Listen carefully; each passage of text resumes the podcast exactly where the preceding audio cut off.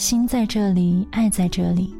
亲爱的，晚上好，我是心理咨询师田爱，在每一段晚约时光，带给你最温暖的陪伴。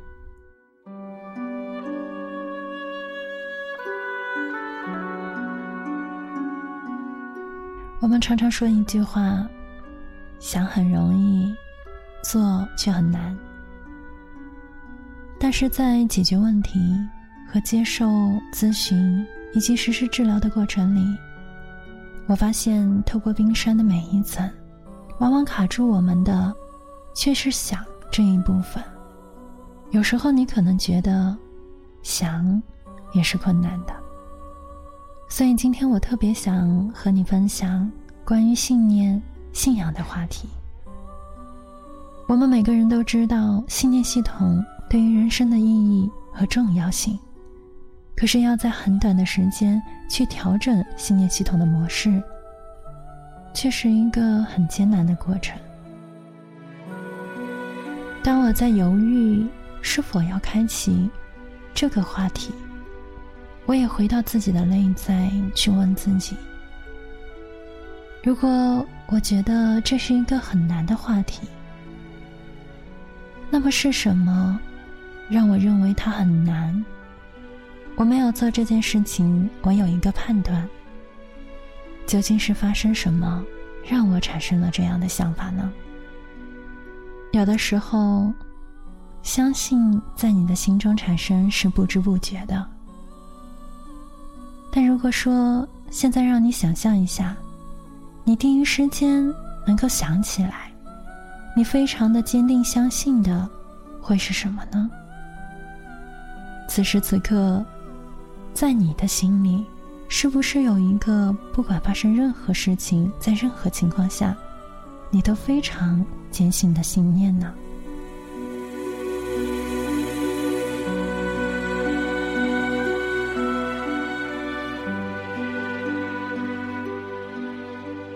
有一个我们都听过很多遍的故事：小和尚在修行途中问老和尚：“师傅。”我仍然不知道到底什么才是人生真正的意义和价值。老和尚随手捡起了树丛里的一块石头，递给小和尚：“今天你把这块石头带下山，到市集上去卖。但是记住，无论对方出什么样的价格，你都要坚持不卖。”于是，很有意义的剧情。就从这里开始了，在信念系统重塑的过程，一开始，我会请你先去看到的是，如果你想要相信什么，你得要知道你现在正在相信着什么。现在我的手中是一个紫砂壶，里面装了一些茶叶，我将烧水壶里的水往茶壶上灌溉。我想要泡一壶好茶，对吗？可是现在发生了什么呢？水沿着湖边淌落下来。这壶好茶并没有那么容易，因为我发现壶盖没有揭开。有多少时候，你也是这么努力的灌溉，一直不断的浇改，但却没有泡一壶好茶。你有看到，在你的信念系统中，有多少想法，多少观念，就像被盖住的茶壶。当我们去走前世的冰山时，走到想法那一层，你会发现，大多数时候，有许许多多非理性的限制性信念正在约束着我们。你可能非常想要改善你的夫妻关系，但你说，你只要一想到对方冷漠的表情、大声说话的声音，你就觉得你是根本不可能用温柔的态度对他。你也可能会说，这市场竞争太激烈了，我手上的资源那么有限，晋升的位置我也向往了很久。但是申请报告递上去之前，我就撤回来了。因为周围有经验的人都在劝说我。我拥有的表达能力，我所有的能力，怎么可能有资格去申请、去胜任这个位子呢？关于曾经一个清晰的目标，你可能会说，你已经错过了一次又一次的机会。到了这样的年纪，你哪里还有新的机会再去争取？你总是认为，你以前错过的。就是最后一次机会。你总以为你过去经验的，就是明天的标准。想想这个茶盖，在你的人生中，有多少的信念如此？而除了你，没有任何人能够将这个盖子揭开。你需要像一只啄木鸟一样。